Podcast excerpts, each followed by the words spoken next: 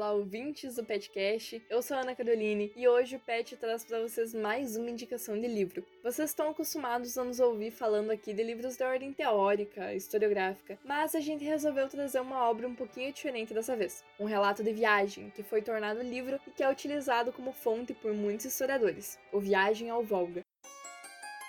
Tudo começou no século X, no ano de 921, quando o rei dos eslavos enviou uma carta destinada ao califa da dinastia Abássida em Bagdá, pedindo apoio espiritual, político e monetário. Ele queria construir uma mesquita para propagar a fé islâmica nas suas terras e também um forte para protegê-las dos seus inimigos, os Khazares, que eram turcos recém-convertidos ao judaísmo que tinham parte de seu território às margens do rio Volga. O califa então mandou alguns homens para que levassem a sua resposta e sua ajuda ao rei, e entre eles estava Mad bin Fadlan, o autor do relato que eu vou falar hoje. Dele pouco se sabe, praticamente nada fora o que ele escreveu. E o seu papel na viagem, segundo ele mesmo, era levar presentes ao rei e às suas esposas, filhos, enfim, e também um medicamento que ele havia pedido. Embora tenha sido usado como fonte para alguns trabalhos no decorrer dos séculos, o texto só foi encontrado mais recentemente no Irã, já no ano de 1923, ou seja, 10 séculos depois de ter sido escrito. Em forma de manuscrito incompleto, uma das cópias do texto original, que relata apenas a ida de Bagdá ao reino dos búlgaros do Volga, em Bulgar, na atual Rússia. Rússia, embora se acredite que a volta também tenha sido registrada, mas que possivelmente acabou se perdendo.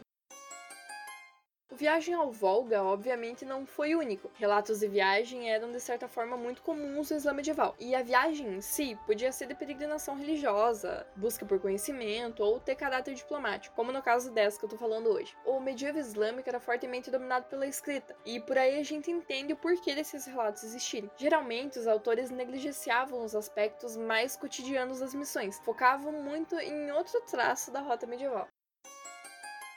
Uma palavra resume e a define: o perigo.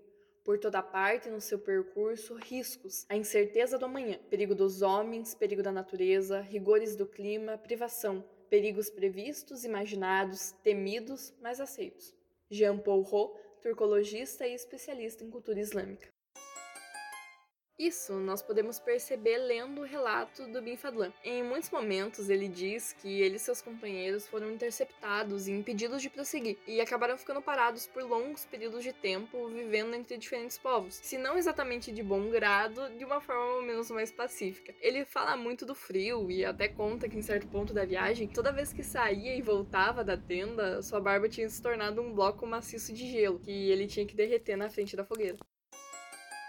Mas se esse texto não é único, entre tantos outros que existem, ele certamente tem sua singularidade, porque de qualquer forma ele se tornou na prática um relato inspirado e cheio de subjetividades por parte do Ibn Fadlan, que escreveu, de acordo com a introdução do próprio livro, abre aspas, a respeito do que viu nos países dos turcos, dos cazares, dos rus, dos eslavos, dos basquires e de outros, seus diferentes costumes, as histórias de seus reis, as condições em que vivem sob diversos aspectos, fecha aspas. Ou seja, ele não só se preocupou em fazer um relato oficial dos fins de uma missão diplomática, como também se interessou em contar as coisas interessantes que ele viu no caminho. Dos povos que encontrava, ele falava do tanto que ficou abismado em ver o quão nojentos e sujos os homens podiam ser. E o choque cultural aparentemente foi bem forte para ele. A descrição e os comentários que o Ibn Fadlan faz sobre os povos que ele teve contato nessa viagem moldaram a imagem que temos desses povos ainda hoje. O Viagem ao Volga é muito conhecido pelo seu trecho que é o único testemunho ocular conhecido de um funeral viking. E o que o autor disse foi capaz de influenciar a ideia que temos dos povos nórdicos. Ele faz várias descrições de ritos funerários diferentes, mas a do rito viking entrou no imaginário coletivo pela força do relato. Ele é cru, ele é detalhado, ele é comentado em poucas páginas, mas de uma forma muito chocante. Não vou contar muito para vocês, porque afinal essa é uma das partes mais interessantes do livro, mas essa imagem do funeral viking é aquela que a gente tem de um barco flamejante que leva para o mar o falecido, seus bens, é, e uma escrava que se sacrifica no fogo acompanhando seu senhor. Essa cena, que provavelmente todos nós vimos representada em algum filme, série, traz um misto de fascinação e de horror quando imaginamos como real a queima do barco, os gritos da escrava e a simbologia que permeia os ritos.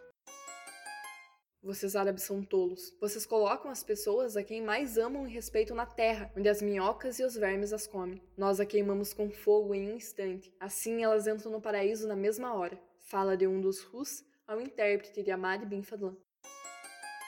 O relato inspira produções culturais até hoje, e um dos destaques é o livro Devoradores de Mortos, de John Michael Crichton, que pegou o relato do Bin Fadlan como inspiração juntamente com outras obras, como As Mil e Uma Noites. E essa obra, inclusive, foi adaptada para o cinema, que, tendo Antônio Bandeiras como Amado Bin Fadlan, em 1999 foi lançado como filme O 13º Guerreiro, que por não ser uma adaptação direta da Viagem ao Volga, mantém apenas alguns traços da narrativa original. Então é muito importante que assistindo assistindo a uma obra de ficção como essa, a gente não a considere como uma representação de fatos reais. Até porque, dentro do próprio texto escrito por Ibn Fadlan, há menções, por exemplo, a gigantes, o que a gente sabe que não corresponde muito à realidade. E mesmo que o narrador tenha dito que viu moçada cujas costelas eram maiores que ramos e palmeiras, provavelmente a gente jamais vai saber o que de fato ele viu e o que, que era aquilo. Porque o relato tem muito disso. Ele diz que viu e notou coisas e a sua visão, obviamente, era condicionada às suas experiências de vida e às suas concepções de mundo, o que torna necessário então uma análise aprofundada do relato e não só a tomada dele como uma realidade pura. E por isso mesmo, vamos deixar aqui na descrição umas referências que foram usadas nesse episódio para que você ouvinte possa aprofundar um pouco mais o estudo da obra.